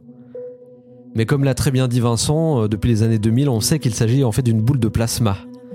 Donc c'est de la matière qui a été soumise soit à un réchauffement brutal, soit à un champ électromagnétique important. Bon, dans les deux cas, ça paraît correspondre à l'environnement orageux, donc jusqu'ici, pas de problème. La matière en question, celle qui passe à l'état de plasma, ça serait du sable, vaporisé par l'impact de foudre quand il matraque le sol. Des nanoparticules de silicium, donc qui composeraient cette foudre en boule. Et on a eu la preuve de ça d'ailleurs de manière assez chanceuse. En 2014, des chercheurs chinois ont réussi par hasard à filmer la foudre globulaire. Et en plus, ils ont réussi à l'analyser avec un spectrographe. Alors le spectrographe, en plus d'être dur à dire, c'est un appareil qui décompose les éléments de la lumière. Et grâce à cet appareil, ils ont donc prouvé qu'il y avait des particules de sable dans la boule lumineuse qu'ils venaient d'observer. Avec aussi du fer et du calcium, en fait des éléments qui étaient présents dans le sol autour d'eux. Mais le problème, c'est que théoriquement, ce plasma flottant, il devrait se maintenir qu'avec une source d'énergie constante. Or, on sait que l'éclair, il ne dure qu'une fraction de seconde. D'ailleurs, en laboratoire, quand on a réussi à recréer des manifestations lumineuses avec plusieurs techniques différentes, elles avaient toutes une durée hyper limitée de quelques dixièmes de seconde. Alors ça colle pas du tout à ces témoignages que moi-même j'ai pu entendre de ma famille, d'un truc qui dure plusieurs secondes et qui traverse une pièce dans la maison. Pour le coup, c'est donc encore un sujet très mystérieux autour des orages, qui pourrait d'ailleurs faire l'objet d'un podcast à part entière. C'est un énième élément qui les rend euh, si fascinants, et qui entretient le côté mystique de tout ça. Je crois que Thierry est d'accord avec moi d'ailleurs. Bah, comme euh, le disait, je crois, sur, euh, sur son livre Tracker d'orage, Alex Herman lui-même, euh, l'esprit se plaît à compléter ce que l'œil ne voit pas. Alors là, c'est le titre du podcast, direct. Nickel. À une époque, on parlait aussi pas mal euh, de, du type géologique de sol que tu avais et si ce type géologique pouvait influencer justement euh, le- le- les coups de foudre, quoi. Enfin, la formation des coups de foudre. Alors euh, voilà, je te pose la question, euh, enfin je vous pose la question à tous les deux. Mais c'est vrai que j'ai entendu parler de ces recherches, et notamment, euh, d'ailleurs, du côté de l'endroit le plus foudroyé au monde, on n'en a pas parlé de ça. Oui, c'est le, c'est au Catatumbo, c'est ouais, ça c'est hein ça exactement. Au, Vés- au, au, pardon, Ouais, c'est dur à dire ça. Au Venezuela, Euh, donc les fameux orages qui ont lieu entre 120 et 140 jours par an en moyenne. Et je sais qu'il y a des études qui ont été faites là-bas, euh, justement par rapport à la nature des sols, pour essayer de déterminer si euh, c'était ça qui avait un, un impact sur la, la fréquence des orages là-bas. On sait que c'est aussi beaucoup lié à la façon dont est foutu le, le relief et le, euh, le, le delta du fleuve qui se jette à cet endroit-là dans, dans l'océan. Mais il y a des recherches qui ont été faites et qui ont été ensuite invalidées par d'autres équipes de chercheurs. Donc ça a l'air d'être un sujet ouais. très complexe et très Ouais, qui- il n'y a pas de consensus. Sujet y a à pas de consensus, controverse. Mais euh, sujet à controverse. moi, ce qui m'intéresserait, c'est votre expérience, juste euh, pas forcément. euh, Ah bah là-dessus, euh, alors moi à mon, à, à mon petit niveau, euh, je, je dirais que, alors déjà je vais faire un appel, c'est-à-dire que euh, pour revenir à Tracker d'orage, on a eu à l'époque où c'était sorti, ça avait fait un coup de tonnerre, dis donc, dans le, le jeu de mots est bon, parce que ça avait répondu à énormément de questions qu'on se posait tous. À savoir quel est, euh, qu'est- qu'est-ce qui se passe quand, quand ça fait ça? Pourquoi on voit tel type d'éclair? Et qu'est- ça, ça veut dire quoi? Et Monsieur Alex Herman avait répondu à pas mal de nos questions euh, à travers ce bouquin qui, comme tu disais, Chris, est devenu une bible du, de l'amateur d'orage. Euh, donc aujourd'hui, s'il y a eu des travaux de fait par, par des personnes comme Monsieur Herman, bah, moi je suis preneur. Je veux bien un nouveau livre qui pourrait sortir, ça pourrait bien m'intéresser. Donc je fais un petit appel par rapport à ça. Non, moi j'ai pas. Le, seul retour d'expérience que j'ai par rapport à ça, c'est dans la plaine toulousaine où euh, il est déjà arrivé, je l'ai déjà observé, où on a des cellules qui éclosent comme ça. Euh, D'ailleurs, ça fait, partie d'un très bon souvenir, ça également. Euh, je pense que c'est en 2014, courant 2014, durant l'été, euh, la veille d'une grosse dégradation, encore une fois, euh, de petites cellules sont apparues au nord de Toulouse, à, peu près, je dirais, 20 km, en remontant directement vers Montauban, donc la ville qui est la ville principale qui est au nord, à, à une cinquantaine de kilomètres, soixantaine de kilomètres. Et je me souviens être parti du village où j'habite en saisissant justement les coups de foudre dont on parlait tout à l'heure à l'aplomb de cette ligne électrique qui tombe sur l'herbe des coups de foudre extrêmement ramifiés et euh, c'était une toute petite cellule qui remontait dans un flux de sud et qui a duré jusqu'à euh, bah, jusqu'à ce qu'on quitte cette, cette plaine euh, cette plaine toulousaine et euh, il semblerait euh, peut-être que euh, par la, les, alluvions autour de, ce, de, ce, de la Garonne, on puisse avoir une formation de, petites cellules comme ça. Mais après, c'est un simple, une simple observation que j'ai pu faire comme ça. Je n'ai absolument aucun pouvoir de, de valider tout ça. Et Mais je crois un- que, un simple- si je dis pas de bêtises, euh, j'espère que j'en dirai pas, il me semble que j'avais eu écho que Alex justement, il, il parlait de ces, ces plaines alluvionnaires qui, euh, qui pouvaient peut-être euh, être un facteur euh, Mhm. de déclenchement euh, de, de la foudre. Mais alors, euh, de la foudre en particulier, pas uniquement des orages. quoi. Ah oui, parce de- Parce que en fait, euh, les orages, euh, on peut avoir des, des secteurs qui, qui favorisent la formation des orages, mais qui vont pas forcément donner de foudre. Moi, je parle vraiment de secteurs qui vont, on va dire, attirer la foudre ou, ou précipiter la foudre. Je sais pas comment on pourrait dire, mais par rapport à la géologie, pas par rapport à la géographie, parce qu'on on connaît tous des secteurs géographiques où la, la- bah, le relief, euh, le- voilà, la proximité de, Les cours de- des cours d'eau ou de la mer fait que à tel endroit l'orage va se renforcer, il va générer de la foudre. Mais vraiment, moi, je parle au niveau du- de la consistance du, du sol, quoi. C'est vrai que ça, j'avais entendu parler de cette histoire d'alluvionnaire qui marchait pas mal et qui pouvait générer des surtensions aussi euh, sur euh, tous les, les poteaux Mhm. électriques. C'était un gros facteur de surtension sur les, les poteaux électriques. Non, c'est vrai qu'il y a certainement quelque chose à creuser là-dedans. Moi, d'un point de vue d'expérience, c'est difficile à parler parce que bah, je pense qu'il faudrait regarder un, un atlas euh, géologique euh, Mm. euh, en fonction des zones de chasse que, que j'ai pu déjà faire. Parce que c'est vrai qu'on connaît tous un peu des couloirs à orage. Euh, on a tous l'habitude de dire ça euh, sur certaines zones où ça passe plus souvent. De là à dire que c'est des zones plus foudroyées, c'est encore autre chose. Mais euh, il y a peut-être quelque chose à creuser là-dessus. Je sais, sais pas si certaines personnes qui nous écoutent font des recherches là-dessus, on sait jamais si ces, discussions parviennent aux oreilles de- des spécialistes, qu'ils euh, qu'ils laissent un commentaire sous l'épisode, qu'ils me laissent un message, qu'ils nous disent. D'ailleurs, n'hésitez pas à fact-checker l'émission, on va sans doute dire beaucoup de conneries. Et alors, on, bon, on a déjà pas mal discuté euh, un peu de foudre, on va, on, va pas tarder à, clôturer l'émission, mais je voulais juste vous, faire réagir sur deux trois sujets d'actualité, parce que je vais essayer de le faire un peu dans chaque, dans chaque podcast, c'est ça qui peut être intéressant. Euh, je sais pas si vous avez entendu parler, parce que vous- tous les deux vous n'êtes plus trop sur les réseaux sociaux. Euh, il y a pas longtemps, on a détecté euh, de l'activité électrique très proche du pôle Nord. Donc est-ce que est-ce que c'est bientôt un nouveau terrain de chasse ou qu'est- qu'est-ce qu'on fait?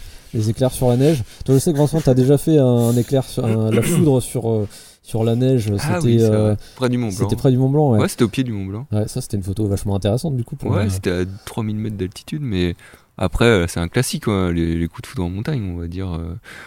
Comme il y a souvent de la neige résiduelle. je- Après, le pôle Nord, c'est autre chose.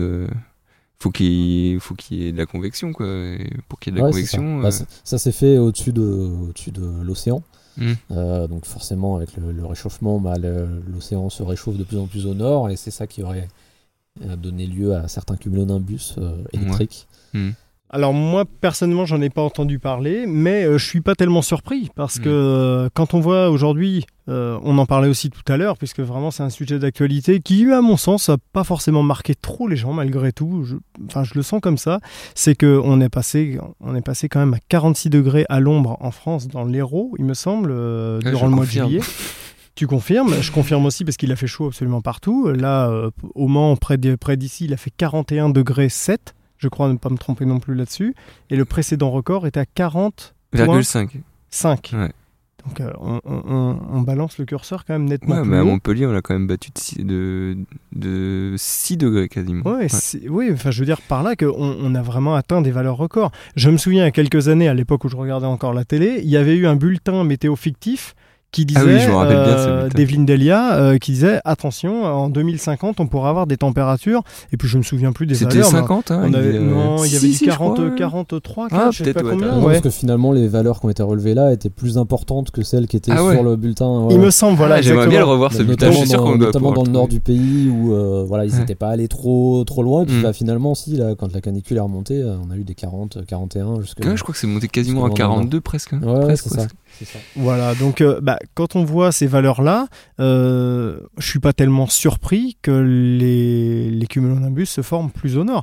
Euh, il suffit de voir, alors là je- par contre je vais peut-être donner des valeurs plus approximatives, il n'y a pas eu des 38 degrés euh, aux Pays-Bas ou voire en Suède, je crois. Il me en- semble qu'il y ouais, a- ouais, dans toute la Scandinavie, il a fait aussi très chaud à une certaine Voilà, période de on- l'été. On, est quand même relativement haut sur le, sur le globe terrestre là. Donc euh, avoir des températures aussi élevées aussi haut, euh, je suis pas tellement étonné qu'il y ait qu'il puisse y avoir des, des, des- des formations orageuses aussi loin. Par contre non, j'en avais pas entendu parler. Ouais, puis c'est pas très pratique pour aller chasser. A priori, c'est pas très pratique. Mais du coup, on va peut-être voir émerger des photos totalement inédites dans les prochaines années. De... Avec l'iceberg, Ah ouais, pourquoi pas ça serait cool ça. Je, je sais pas si on peut parler de, de, de, de situation cool, mais Ah si, j'ai mieux. La- L'aurore boréale avec le coup de couteau. c'est Ouais, pas mal. Ouais, on voit qu'il y a encore du challenge hein, pour les, Ah ouais, les années à venir en tout cas. des idées, là, Chris. ouais, complètement. Non, après, je sais pas. Moi, je, je, on, on peut être sûr de rien. Euh, Je, je me dis juste que euh, bah, le, réchauffe- le réchauffement climatique, il est quand même euh, avéré. Euh, Est-ce que il n'y aurait pas une, un bouleversement des situations orageuses, des configurations orageuses par rapport à justement ce, ce réchauffement Ah bah sûr. qui fait que on a des peut-être je vais dire sans doute n'importe quoi mais des, des circulations euh, d'altitude différentes des du coup des, des situations orageuses des structures orageuses qui voilà qui sont qui sont pas euh, habituelles moi j'ai cette impression que voilà aujourd'hui ça c'est limite euh, parfois euh, très violent ça, ça explose d'un coup et puis ça s'étale et puis puis au final c'est- ouais on a des vigilances orange et puis puis c'est bien mais on n'a pas de photo derrière parce que c'est pas esthétique pour dessous quoi et je déplore un peu ça ces dernières années. Alors forcément, euh, euh, je, après, je sais pas du tout. On peut, on peut juste faire que des hypothèses, mais euh, Je pense qu'on va avoir une surprise par rapport déjà à un paramètre, c'est que alors j'ai pas j'ai pas les données, mais j'ai quand même fortement l'impression que la mer Méditerranée a tendance à accumuler euh, chaque année un peu plus de chaleur, Mm. à monter euh, toujours plus haut en température. Et ça, euh, faut pas oublier que les orages, leur carburant, c'est l'humidité et la chaleur. Donc qu'est-ce qui va se produire? Bah à mon avis, et on va avoir des belles surprises. Et ça, c'est, à mon avis, ça, ça nous prend en nez parce que quand tu vois ce qui se passe aux États-Unis, avec bien sûr, un, enfin là, c'est quasiment, enfin là, c'est un océan, c'est pas, pas une mer, mais avec le golfe du Mexique qui lui monte euh, facile à 30 degrés, euh, bah, la mer Méditerranée, euh, et là, ces derniers temps, euh, elle est à 29, euh, elle est pas loin des 30 et, et ça commence à faire beaucoup. Hein. Ça va, ça va certainement générer des choses qui sont inédites ou Ouais, parce ont- que ce qu'on ce qu'on n'imagine pas trop, c'est que un écart de, de 2 dixièmes de degré, c'est une énergie folle supplémentaire Ah ouais, qui est sûr. emmagasinée là. Quoi. D'ailleurs, à titre de comparaison, euh, euh, pour un ouragan, il faut, on dit qu'il faut une eau à minimum 27 degrés. Donc euh, Mm. là, on est dedans. Alors de là à dire que des ouragans vont se développer. euh, Moi, euh, les Médicaines, euh, on en a eu quelques-uns. en a eu quelques-uns, ouais. Après, la mer Méditerranée, enfin, c'est- pas assez vaste, je pense, pour, pour générer vraiment un cyclone ou un ouragan. Euh, mais ceci dit, euh, je crois que c'est quoi, il y a deux ans, euh, où il y a un cyclone qui s'est approché des Ouais, ouais, côtes ça. euh, espagnoles. Ceux euh, qui remontent de l'Atlantique vont pouvoir se maintenir euh, Voilà. probablement plus longtemps. par euh. contre, ouais, c'est clair que Ouais, je me souviens bien de cette Mm. situation-là. Ça fait bizarre de voir sur une carte. euh, le cyclone, ah ouais. tranquille. Là, on voit qu'il se passe quelque chose quand même. ouais. Euh, je pense qu'aujourd'hui, on a déjà pas mal discuté. Ça fait mine de rien euh, ouais, 1h20 qu'on parle. Donc euh, pour un premier épisode, c'est c'est pas mal, je pense. Mais c'est normal, Thierry, c'est une pipelette. Bah, c'est surtout que oui et puis et puis le truc c'est qu'il y aura encore mati- matière à dire. euh, Enfin, je crois qu'à chaque question qu'on peut se poser, on pourrait faire une émission en fait. Ah mais c'est clair. Bah, c'est ça l'avantage, c'est que j'ai plein de plein d'idées de sujets encore. Je pense qu'il y a moyen que ça dure, euh, ça dure assez longtemps si on, si, si je fais l'effort de, de bien euh, de bien être régulier, c'est-à-dire un peu plus régulier que pour les épisodes de la web série par exemple. Ça c'est pas gagné, mais on va voir ce qu'on peut faire. Oui, puis au prochain barbecue, on essaie d'inviter Alex Armand. Je pense qu'on aura des réponses après. Je prends. Mais c'est vrai que ça pourrait faire un, un excellent invité. Bah, c'est clair que lui, il serait vraiment à même de, de, de nous apporter euh, des réponses. Je pense que euh, son expérience, elle doit être euh, fois 10, fois 20 par rapport à la nôtre. Complètement sans, sans aucun problème. Facile. Et de votre côté, alors où est-ce qu'on peut euh, retrouver vos images? Parce qu'on n'arrête pas de parler de photos depuis tout à l'heure. Mais du coup, comme vous êtes plus trop sur les, les réseaux sociaux, comme même il y en a un qui a supprimé son site et tout, donc euh, comment on fait pour voir vos photos Ah, bah ouais, c'est vrai, c'est une très bonne question.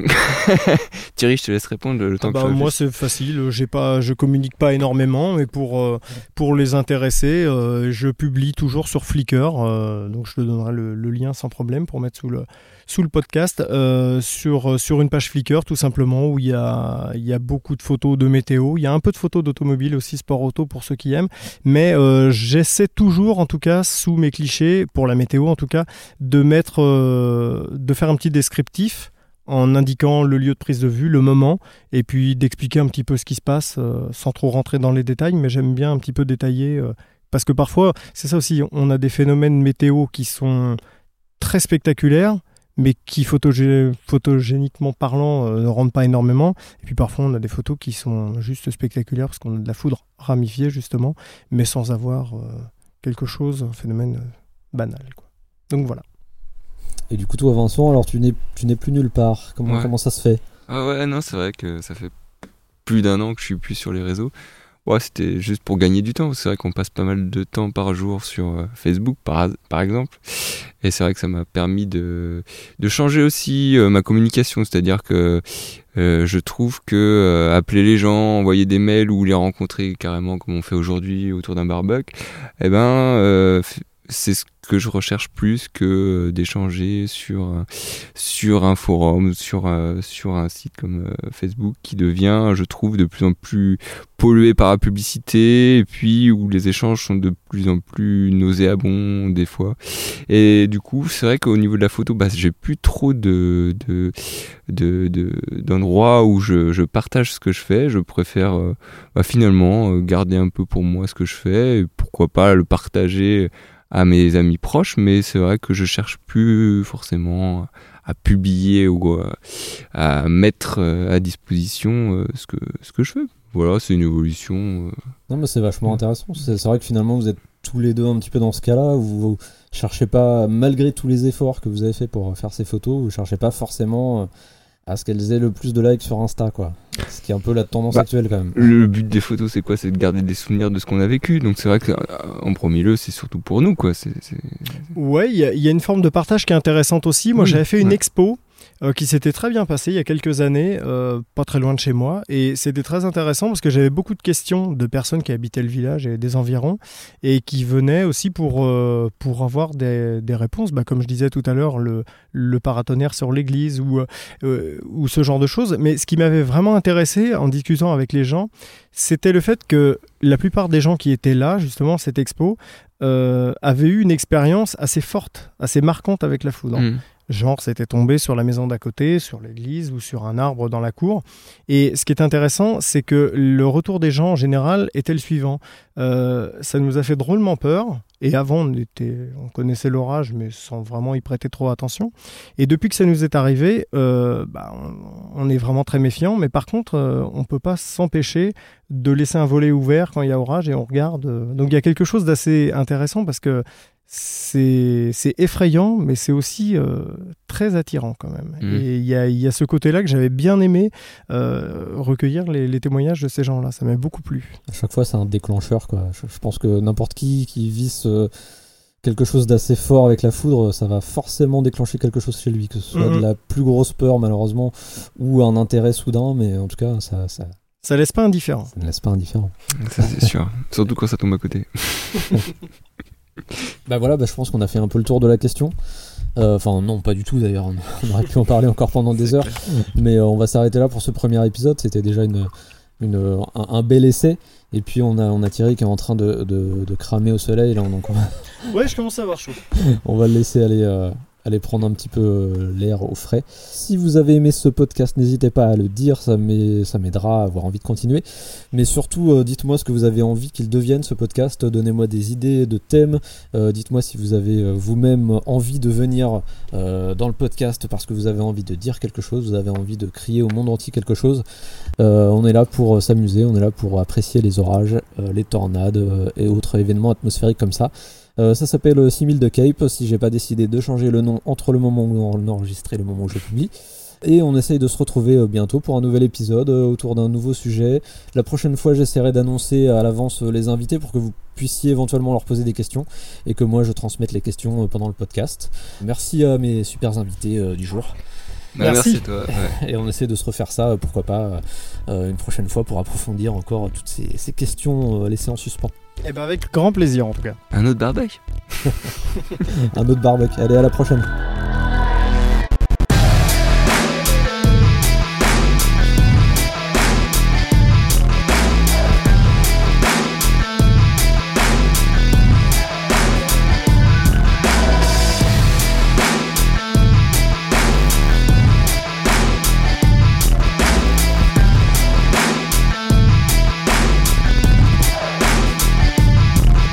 Six mille de Kep.